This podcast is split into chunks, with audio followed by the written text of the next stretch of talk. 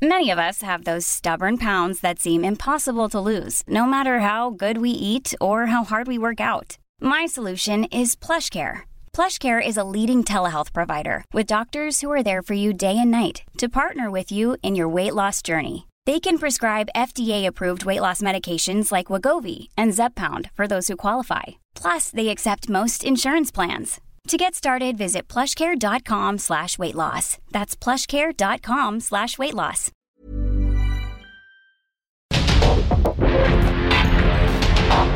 Porque el mundo actual no se entendería sin la economía, las finanzas y los negocios. Acompaña a Mario Maldonado, el columnista de negocios más joven y objetivo del periodismo financiero en su programa. Bitácora de negocios.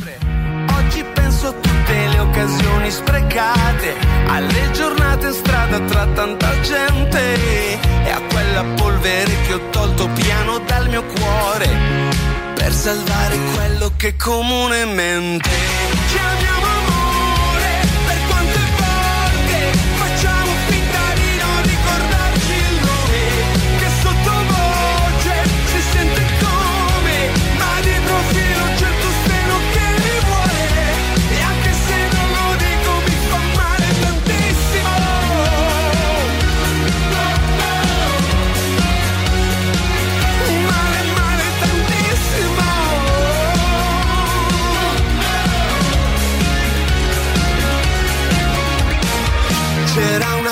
un divano e vuoti da colmare. Ed un bel fiore nero il mio presente. Quanta fatica facciamo a dimenticare, certi ricordi ci rimangono addosso sempre, come per dire guarda cosa ti è successo mentre salvavi quello che comunemente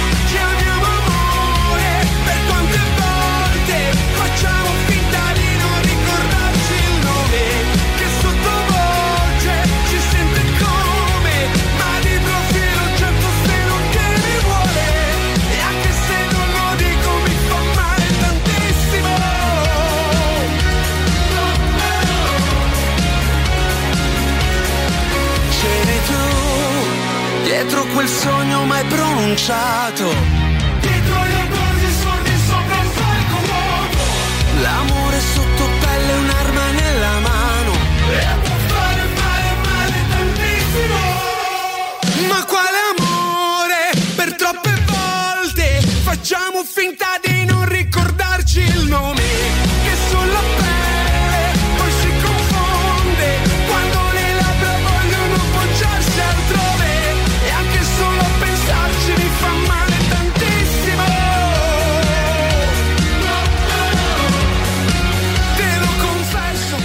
¿Qué tal? ¿Cómo están? Muy buenos días. Bienvenidos a Bitácora de Negocios. Yo soy Mario Maldonado. Qué gusto me da saludarlos en este lunes 5 de diciembre del 2022. Estamos transmitiendo en vivo, como todos los días, tempranito aquí en la cabina del Heraldo Radio.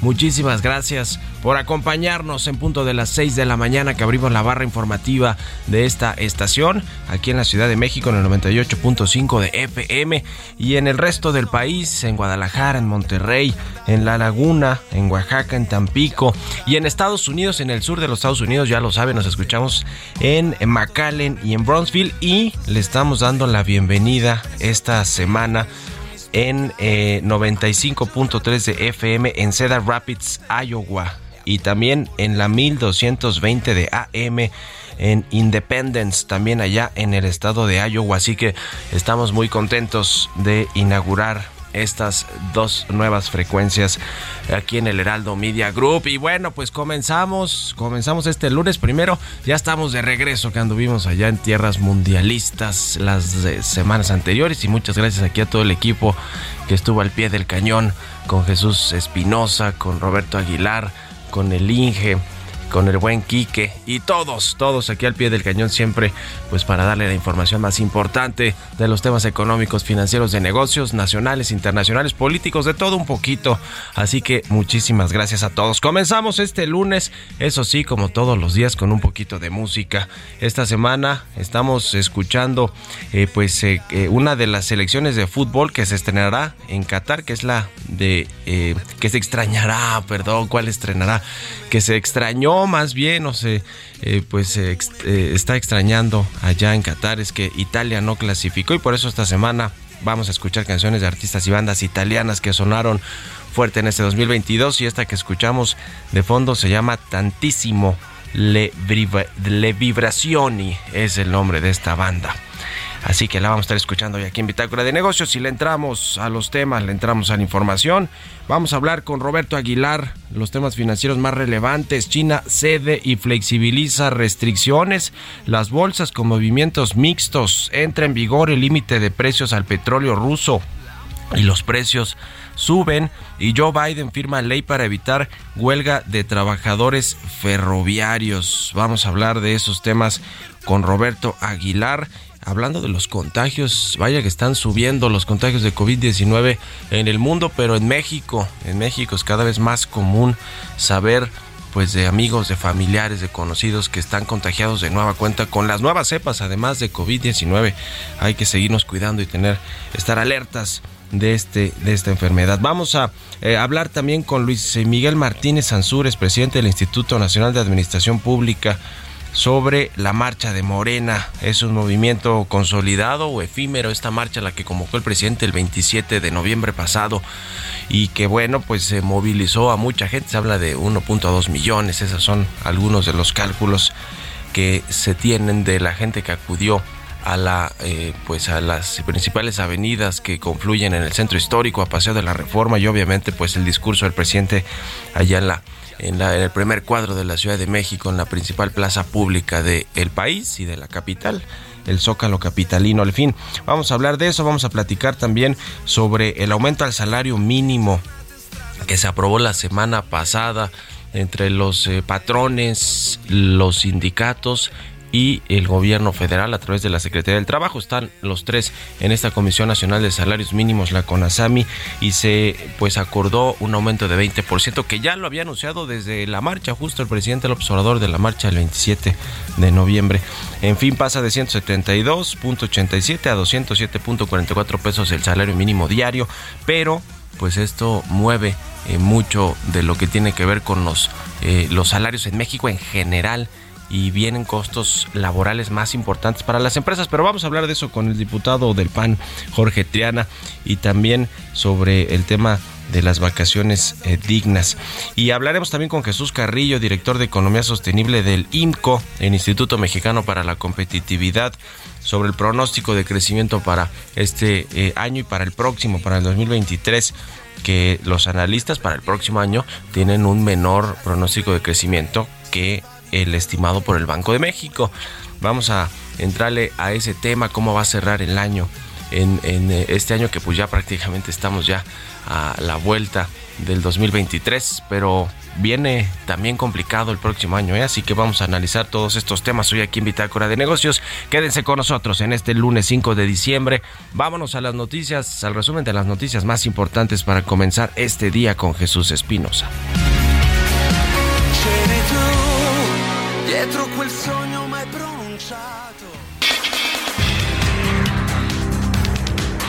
La Secretaría de Hacienda informó que disminuirá en 70% los pagos de amortizaciones de deuda externa del gobierno federal programados para el próximo año de la siguiente administración. Reveló que con la recompra de dos bonos realizada este año, uno denominado en dólares y otro en euros, la reducción de la deuda para 2025 equivaldrá a 3 mil millones de dólares menos. Las expectativas sobre el crecimiento económico y el nivel de inflación en México para el cierre de este año de los especialistas del sector privado nacional y extranjero mejoraron de acuerdo con la encuesta de noviembre del Banco de México. Para el cierre de este año, entre los 36 grupos de análisis y consultoría económica consultados por el Banco Central, en comparación a la encuesta de octubre, aumentaron a 2.80 desde 2.10% su estimación del PIB y disminuyeron su proyección de inflación general anual a 8.36 desde 8.50%. crecimiento. El secretario de Relaciones Exteriores Marcelo Ebrard confió en que no se llegue a un panel de solución por controversia en el marco del TEMEC por el tema energético ni por la negativa de México de aceptar el maíz transgénico. Por su parte, Catherine Tai, representante comercial de Estados Unidos, enfatizó sobre la urgencia de progresar rápida y significativamente en las consultas energéticas. Manifestó sus inconformidades respecto a la correcta implementación de leyes ambientales en la industria pesquera, así como la importancia de evitar cualquier interrupción en las exportaciones de maíz de Estados Unidos a México. El pasado viernes, la Secretaría de Infraestructura, Comunicaciones y Transportes, la Secretaría de Marina y el Aeropuerto Internacional de la Ciudad de México informaron que a través de la Dirección de Asuntos Jurídicos del aeropuerto aseguraron el edificio de oficinas de Interjet y el área de mostradores de la Terminal 1 con el fin de recuperarlos.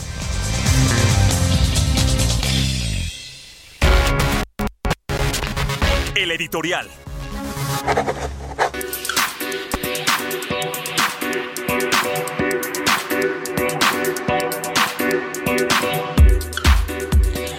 Oiga, pues interesante esta, este conflicto en el que están metidos la Comisión Federal de Electricidad y Altos Hornos de México. ¿Se acuerda esta empresa de Alonso Ancira?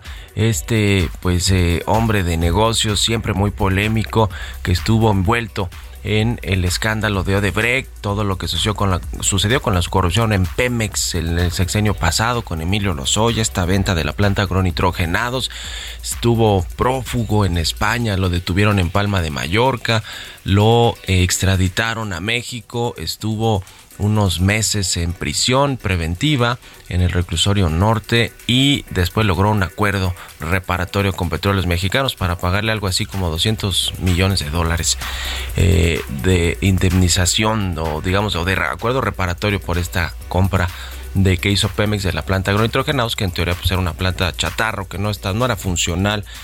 Y ahora eh, pues está en conflicto con la Comisión Federal de Electricidad porque dice que esta de mala fe, la empresa que encabeza Manuel Barlet, le cortó el suministro de energía eléctrica a sus plantas allá en Coahuila, Monclova. Es, la, es una de las principales empresas de Coahuila, Altos Hornos de México. Da muchos empleos. Prácticamente la región de Monclova vive de los trabajadores viven de la, de la planta de Altos Hornos de México, toda esta región y también es pues muy importante para Coahuila. Y pues lo que dice la CFE que le contestó el viernes a Alonso Ancira y a Altos Hornos de México es que pues esta eh, lo, que en realidad hizo eh, AMSA, Altos Hornos de México, fue pedirle a la CFE que difiriera los pagos del suministro eléctrico para 2023 porque pues no tenía el flujo de efectivo para poder liquidarlos, lo cual la CFE pues dijo que no y ahora están sin luz, sin poder funcionar esa planta que de por sí está haciendo agua ya desde hace tiempo, esa de Altos Hornos de México. Y lo que revela este conflicto es que Alonso Encira pues también está pasando aceite, tiene problemas financieros. Eso sí, le acaba de pagar los 54 millones de dólares a Pemex de este acuerdo reparatorio conforme lo tenía planteado, pero está en problemas y viene y viene duro todo este asunto allá en Coahuila. Además, que por cierto, el próximo año hay elecciones en Coahuila, se cambia gobernador y también otro eh, político empresario relacionado con las minas, con el carbón, es eh, el rey del carbón, el, eh, senador Guadiana, el morenista Armando Guadiana, que quiere ser el abanderado de Morena, pero se enfrentará y se está enfrentando pues ni más ni menos que al subsecretario de Seguridad Pública Ricardo Mejía, quien también quiere ser el abanderado. En fin, hay eh, varios varios asuntos allá en Coahuila que están generando pues problemas en la, en la política y en lo económico y social. ¿Ustedes qué opinan? Escríbanme en Twitter, arroba Mario Mal y en la cuenta arroba Heraldo de México. Mario Maldonado en Bitácora de Negocios. Y bueno, tenemos la participación periódica aquí de Luis Miguel Martínez Ansúrez, el presidente del Instituto Nacional de Administración Pública, que me da mucho gusto saludar. ¿Cómo estás, Luis Miguel? Buenos días. Mario, buenos días, te saludo a ti y a tu audiencia. Muchas gracias. Oye, pues platicar contigo sobre lo que fue esta marcha del domingo 27 de noviembre a la que convocó el presidente López Obrador después de la marcha que se organizó en la sociedad civil y en algunos partidos de oposición también, hay que decirlo, para defender al Instituto Nacional Electoral. ¿Qué, qué, qué crees que sucedió con esta marcha que convocó Andrés Manuel Obrador? ¿Es un asunto eh, efímero o, o, sí bien consolidado todos estos movimientos eh, que, que pues se abandera el propio presidente? Mira, Mario, yo lo que creo eh, fundamentalmente es que él quiso de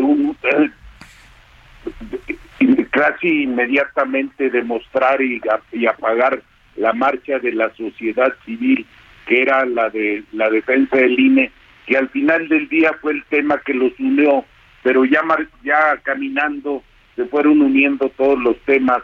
Los que no debieron haber participado en algunas figuras impresentables que le daban motivos de crítica al presidente pero en 12 días organizó una marcha, eh, decir, que debe analizarse cuidadosamente. ¿En qué sentido? En el poder de organización. Y ese poder de organización lo va a transmitir a través del voto el día de las elecciones. Además de, de cargar su tanque de ego y decir, a lo mejor es la última marcha en la que yo participo, ya abiertamente como presidente. Normalmente no se había visto una marcha en la que el gobierno organizara para apoyar al gobierno. Alguna vez me recuerdo yo cuando Fidel Castro, la Unión Soviética dejó de cayó la cortina de, hierro o, lo, o la famosa valla de el muro de Berlín. Fidel Castro organizó una marcha en contra del gobierno y él era el gobierno, pero la, él no era el, él era el poder, no el gobierno. Y es muy difícil aquí el sentido de la evaluación es a lo que nos lleva pues eh, el presidente a tratar de demostrar su poder de, movilidad y apagar el, el festejo que tenía la sociedad civil con el triunfo de su marcha que no era de acarreados. Es evidente que no podía él este, ocultar los 1.800 camiones que estaban en la ciudad, pero ah, bueno, aquí habrá que analizar un poco lo, lo que él decía, los 110 acciones y logros que supuestamente tenían su su, su objetivo lo había logrado su gobierno, ¿no?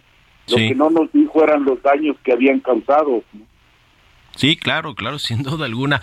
Eh, fue una respuesta clara a la marcha de un domingo eh, eh, previo, el presidente López Obrador, que se organizó por parte de la, de la sociedad, de los ciudadanos. por, el por, por, el lado económico, en su discurso dijo el presidente López Obrador que espera que México crezca 3% el próximo año y el 2024, que es su último año de gobierno. Aunque se ve muy complicado, no le salieron las cuentas nunca al presidente que dijo que desde que iba a iniciar su gobierno crecería México hasta 4% más de eso. Eso, en eso sí ha fallado, ¿no? En el pronóstico de, crecimiento económico. Dos sus puntos débiles, sin duda, uno de ellos es la seguridad y eso no lo dijo, y el otro es el crecimiento económico, porque no tiene una perspectiva de la economía mundial, su política exterior, pues como todos lo sabemos, no es su fuerte, y, y lo que no nos dice es cómo va a crecer con, con ese eh, ambiente de inseguridad en la, en la captación de inversión extranjera directa, ¿no? Eso es lo que no nos dice cómo le va a hacer. Y además, bueno, aquí lo único que tratan es de institucionalizar su nueva forma de gobierno, eso que le llamaban, que le llamó él el humanismo mexicano. Es decir, pensando, eh, tratando de interpretar que es fijar el nuevo tipo de gasto público, que son 800 mil millones de pesos de de entregas directas a través de tarjetas y, la infraestructura en zonas económicas del sureste, que ese es como sus grandes logros, como que estas son mis obras faraónicas, ¿no? Yo creo que eso no alcanza para crecer económicamente ni dar respuesta a, lo, a, a la ruta del dolor, a los daños que ha causado. Tú sabes que si no se evalúa algo no existe y para evaluarlo no tan solo hay que decir lo que lograste, sino lo que se perdió y el daño que se hizo, ¿no? Y tener un saldo para hacer un contraste de tus de tus acciones. Sí, sí, sí. Pues muy bien, muchas gracias como siempre Luis Miguel Martínez Ansúrez, presidente del Instituto Nacional de Administración Pública. Gracias y buenos días. Te abrazo, Mario, gracias. Hasta luego, 6 con 21, vamos a otra cosa. Economía y mercados. Roberto Aguilar ya está aquí en la cabina del Heraldo Radio. Mi querido Robert, buenos días. ¿Cómo estás, Mario? Me da mucho gusto saludarte de regreso. También a todos los amigos, muy buenos días. Fíjate que se dio a conocer el dato del índice de confianza del consumidor y bueno, pues hay ahí claroscuros. Si lo medimos con el mismo periodo, con el mismo periodo del año anterior, este dato a noviembre hay una caída importante de 4.2 puntos, pero si se mide con el mes inmediato anterior, es decir, con octubre, hay un incremento de 0.6%. Lo que más me llama la atención, Mario, es que en términos eh, anualizados, la de estos cinco componentes que tiene el índice de confianza, cuando se le pregunta la situación económica del país esperada dentro de 12 meses respecto al actual, es el elemento que más disminuyó justamente al cierre de noviembre. También te comento que finalmente el gobierno chino pues accedió ya a flexibilizar las restricciones justamente sobre el coronavirus, pero esto fíjate que sembró confusión en China porque en algunas ciudades se liberalizaron algunos temas, en otras no. Al final, el miércoles se dice va a dar a conocer ya el gobierno chino, esto está adelantándolo la agencia Reuters, ya una nueva serie de medidas que bueno, pues los mercados están apostando que justamente serán menos severas y, y, esto podría justamente animar a esta la segunda economía más grande del planeta. También te comento que hoy hoy inicia Mario este Hoy entra en vigor este tema del límite de precios del grupo de los siete sobre el petróleo ruso que es transportado por mar se fijó justamente un precio máximo de 60 dólares por barril y esto pues justamente lo que busca es limitar la capacidad de Moscú para financiar la guerra contra Ucrania, pero Rusia ya dijo que no acatará la medida aunque tenga que reducir la producción. Esto pues el tope de precios será aplicado por no solamente por el G7, sino también por la Unión Europea y Australia y se va a sumar al embargo que ya existe en la Unión Europea a las importaciones de crudo ruso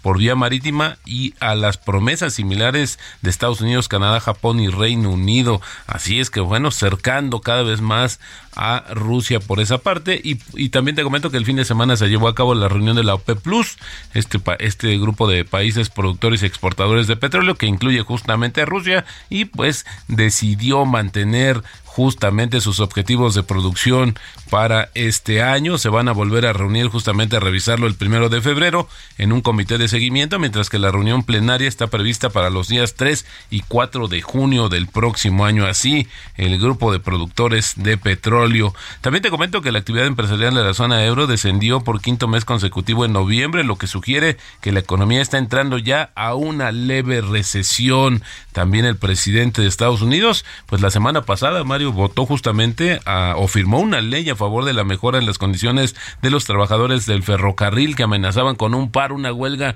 nacional que iba a paralizar prácticamente las actividades industriales y comerciales de Estados Unidos. Se firma este acuerdo a regañadientes justamente de los sindicatos porque con este se desactiva la probabilidad de una huelga. Y el tipo de cambio, Mario, cotizando en estos momentos en 19.53.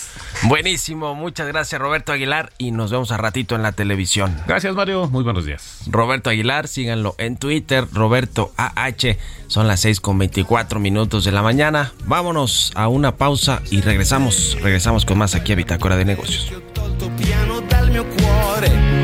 Per salvare quello che comunemente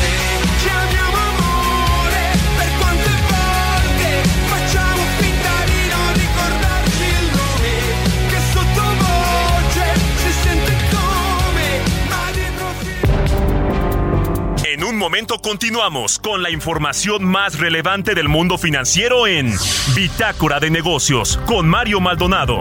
Regresamos.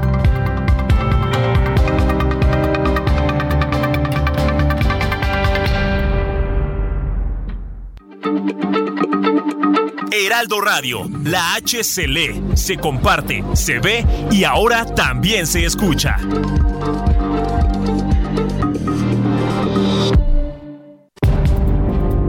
Estamos de vuelta en Bitácora de Negocios con Mario Maldonado. Oggi penso a tutte le occasioni sprecate, alle giornate in strada tra tanta gente e a quella polvere che ho tolto piano dal mio cuore per salvare quello che comunemente chiamiamo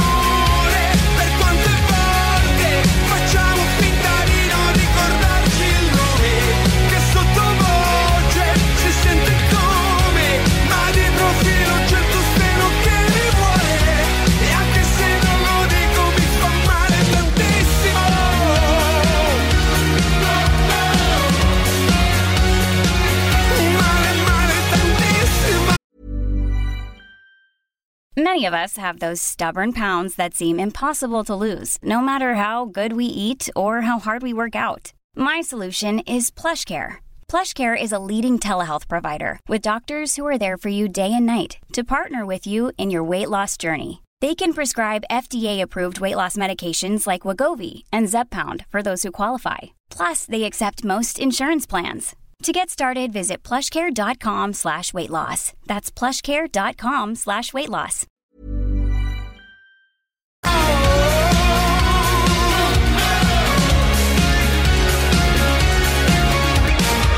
C'era una casa, un divano e vuoti da colmare.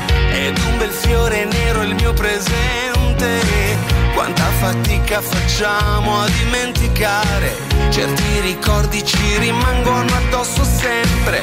Come per dire guarda cosa ti è successo mentre Salvavi quello che comunemente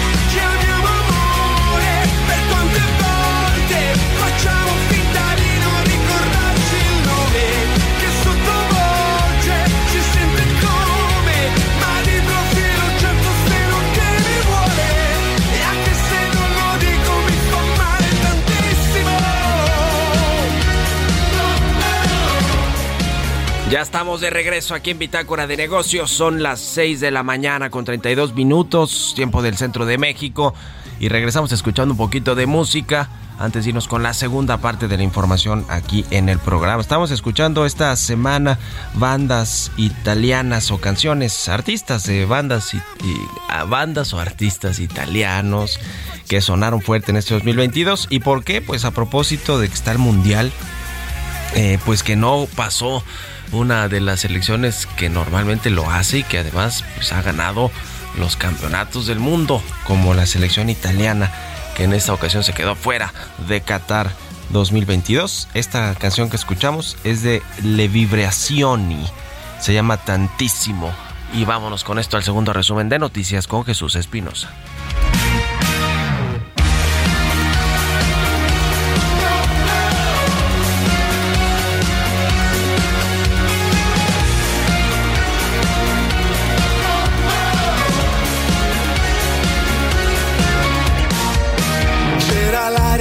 Ci univa mille persone, c'era un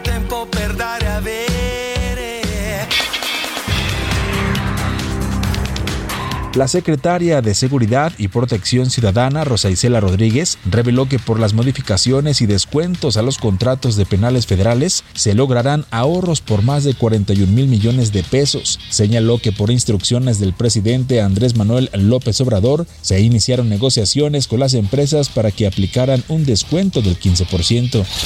Los consumidores de la gasolina premium no contarán con el subsidio que otorga el gobierno federal que estableció en marzo pasado para contener el gasolinazo. La Secretaría de Hacienda informó que para esta semana el estímulo fiscal para la premium será de 0%. El gobierno de la Ciudad de México, encabezado por la doctora Claudia Sheinbaum, informó que contempla un incremento en el presupuesto de egresos 2023 de 6.2% para las 16 alcaldías de la capital, en la misma proporción que el presupuesto total y mayor al del gobierno central que se prevé crezca en 4.3%. Jorge Aznar, jefe de la sección económica y comercial de la delegación europea en México, señaló que la Unión Europea ya terminó todo su proceso para firmar la modernización del Tratado de Libre Comercio con México. Solo espera que el gobierno de nuestro país confirme para firmarlo lo antes posible. En Fort Andrade La Viga te tenemos una oportunidad exclusiva. Llévate una Ford Expedition Limited 2022 y una Ford Expedition Max 2022, ambas con blindaje nivel 5. Entrega inmediata. Llama al 5521 2840 71 para más información o visita nuestra agencia en Calzada de la Viga 1880 Mexicalcingo Iztapalapa 09099 Ciudad de México. Entrevista.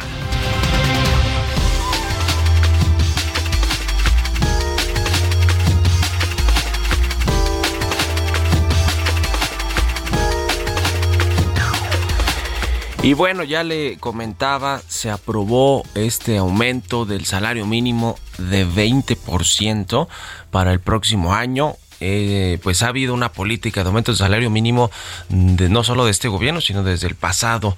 Eh, es un asunto también que eh, pues hay quienes dicen de justicia laboral para muchos trabajadores.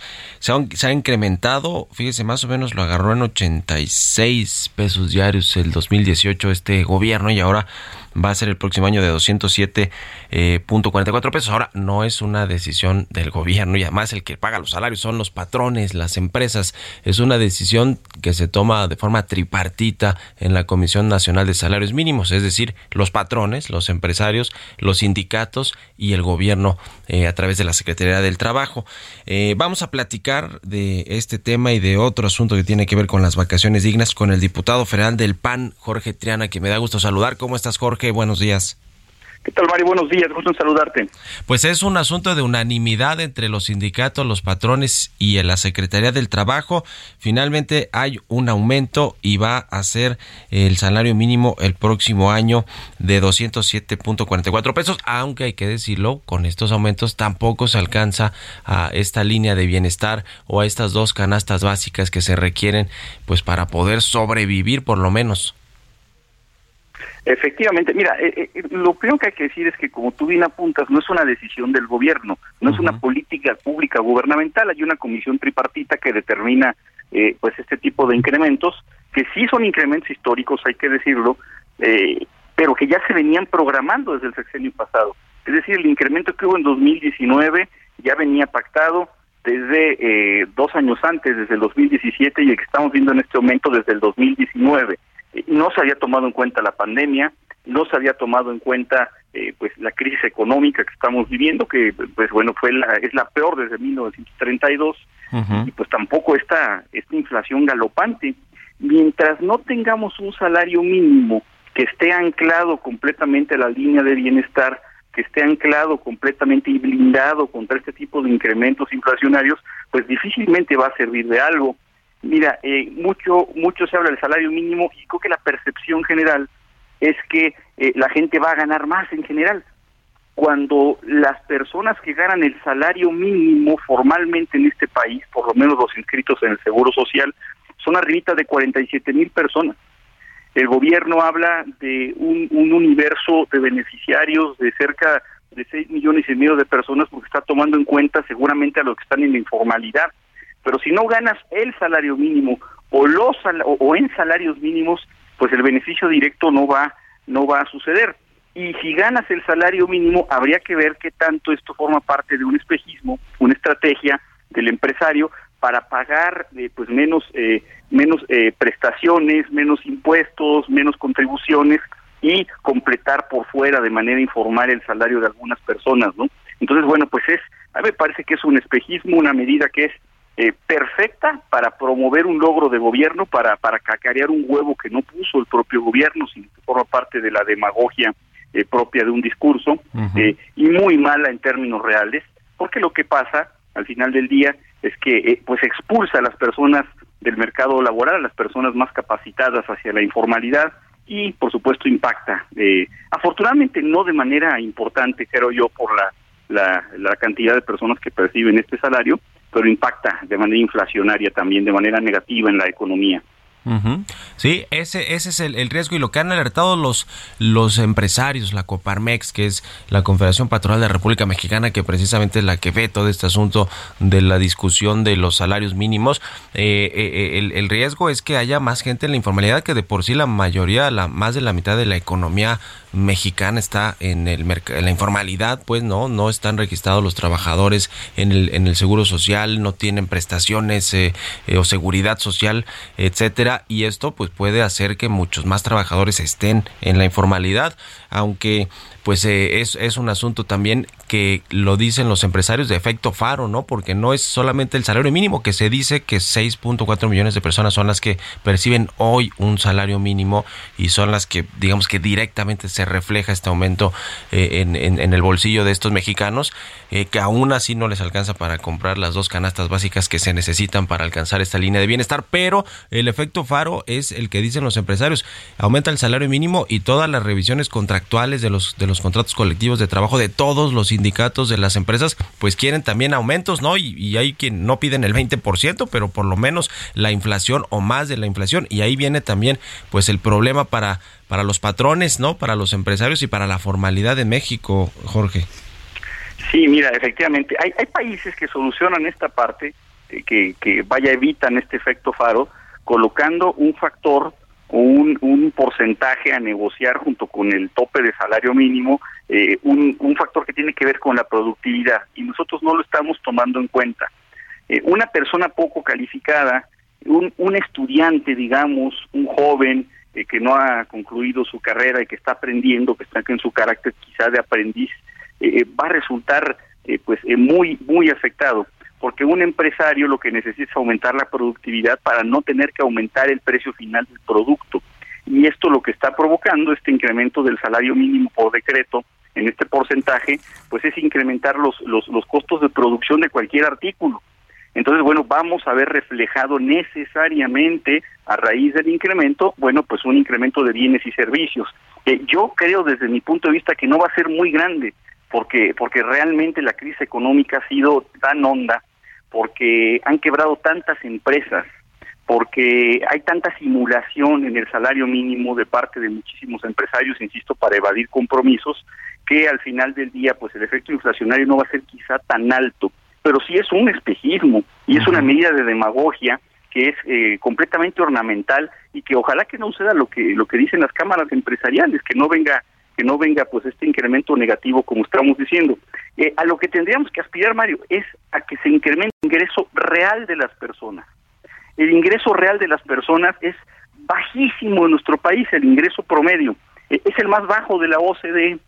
Eh, mira, un, un dato nada más, en los Estados Unidos el salario mínimo, que sí tienen salario mínimo, muy sectorizado, pero lo tienen, el salario mínimo es alrededor del 27% del ingreso promedio.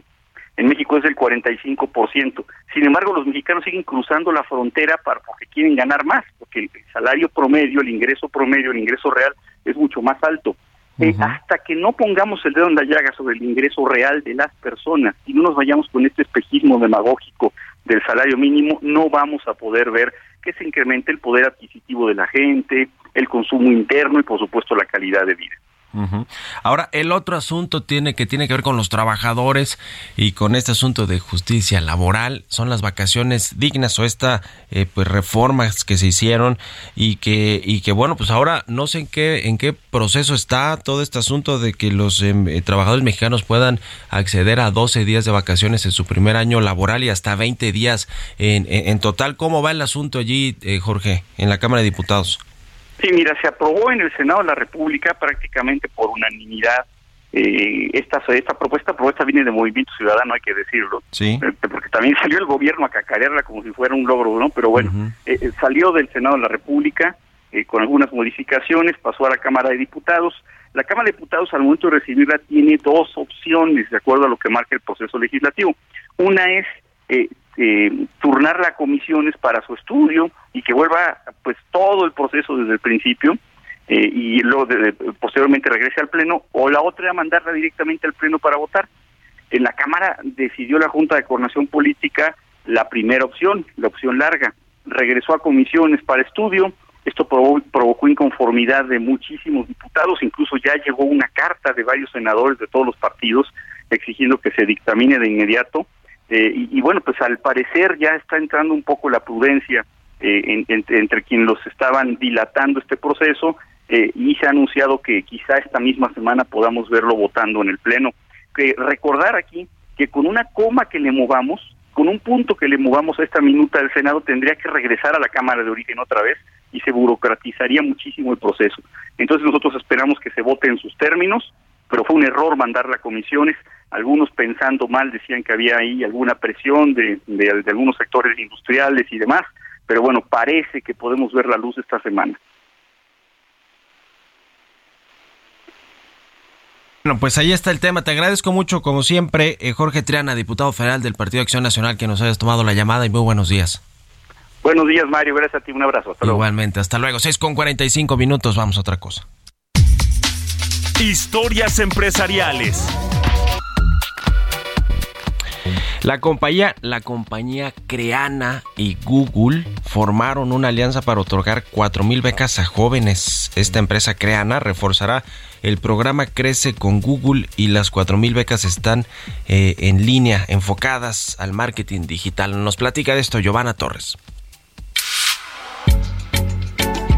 CREAN es una plataforma de aprendizaje y desarrollo enfocada en liderar el desarrollo de las personas y de las organizaciones en busca de que logren alcanzar su máximo potencial. La compañía cuenta con dos principales unidades de negocio, una orientada en ayudar a las empresas a gestionar todos sus recursos de desarrollo de talento en un solo lugar y la segunda es una herramienta de aprendizaje online que ayuda a impulsar el desarrollo de carrera de las personas para lograr su máximo crecimiento profesional. Se fundó en Perú en el 2015 y ahora tiene presencia en todos los mercados de habla hispana de Latinoamérica.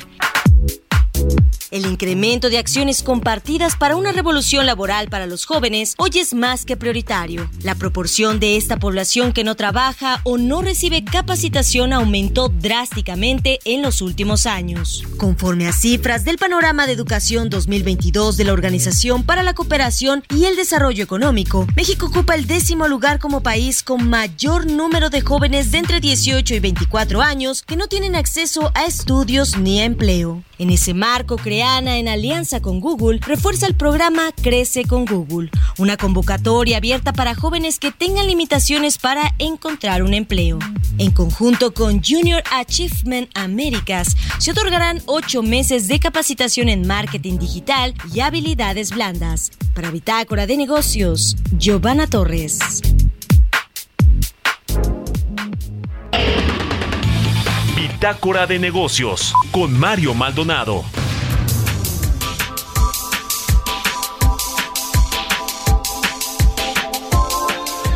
Vamos a platicar ahora con Jesús Carrillo, él es director de Economía Sostenible del Instituto Mexicano para la Competitividad. ¿Cómo estás, Jesús? Buenos días. ¿Qué tal, Mario? Encantado de saludarte. Muy buenos días. Igualmente. Pues a ver, eh, ¿por dónde empezar con las expectativas económicas de México? Para este año, parecer sí terminó siendo un mejor 2022 eh, del previsto, por lo menos hace pues algunos meses. Pero el próximo año sí, sí se ve complicado y aunque el presidente López Obrador diga que vamos a crecer 3%, pues se ve muy lejos esa, esa estimación. ¿Cómo ves usted, cómo ven ustedes el panorama económico del país para el próximo año? Sí, bueno, Mario, yo creo que lo, importante eh, a resaltar, me parece, es la gran eh, convulsión económica que está pasando todo el mundo y eso desde luego no deja exento a México. Me parece que por eso el crecimiento este año pues ha sido superior a las expectativas. Yo creo que eso es muy importante.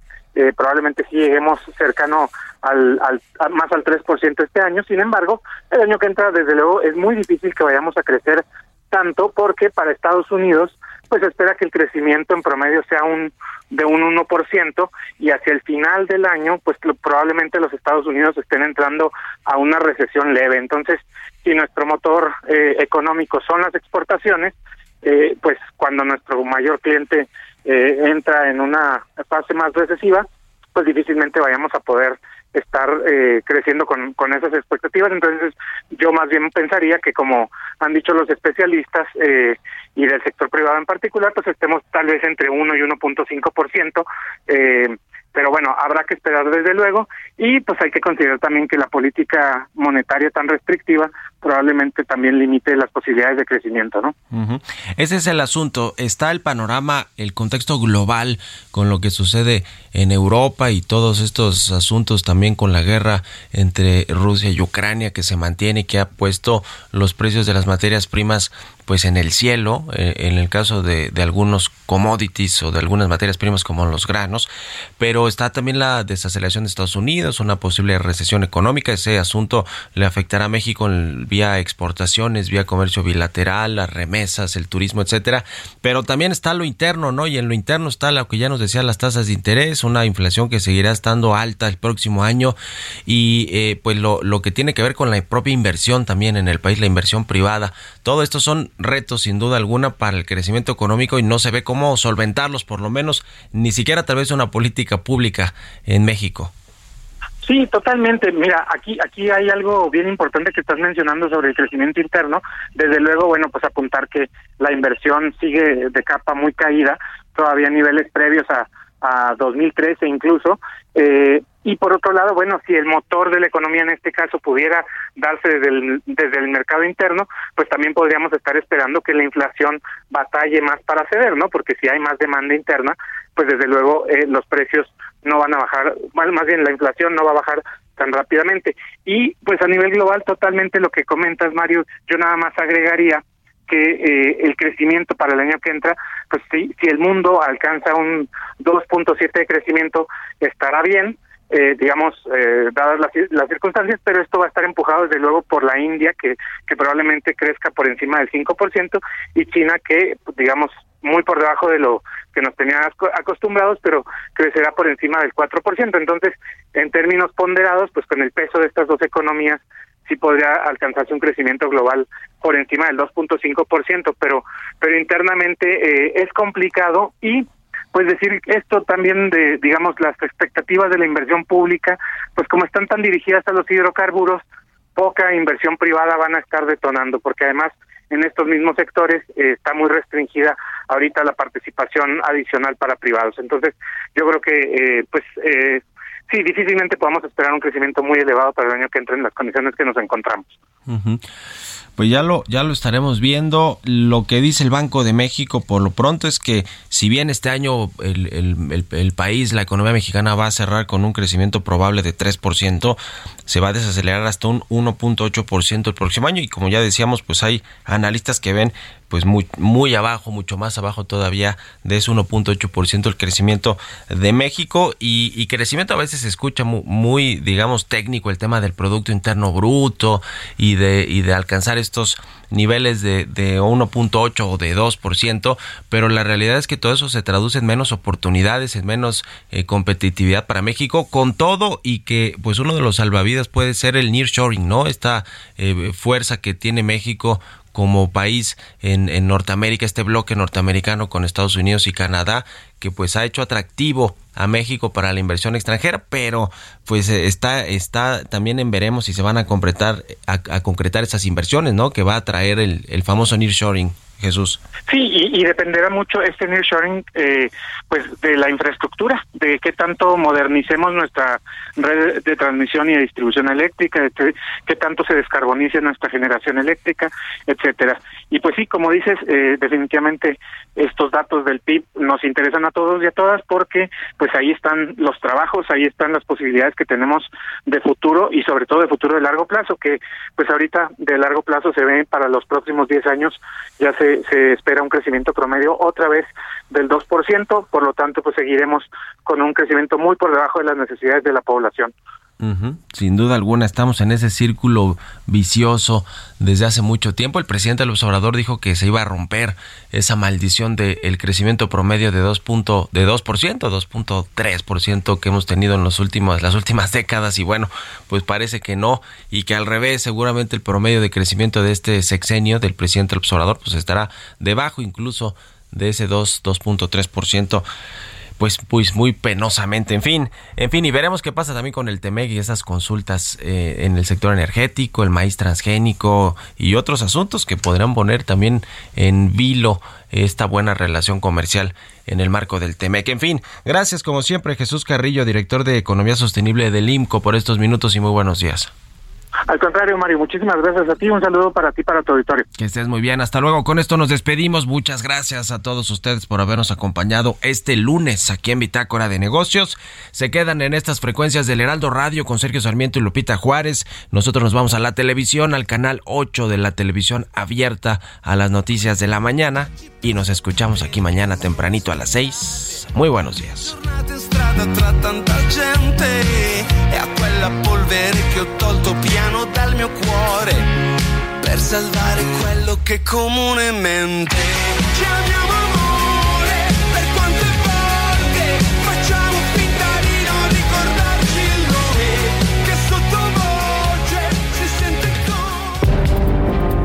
Esto fue Bitácora de Negocios con Mario Maldonado.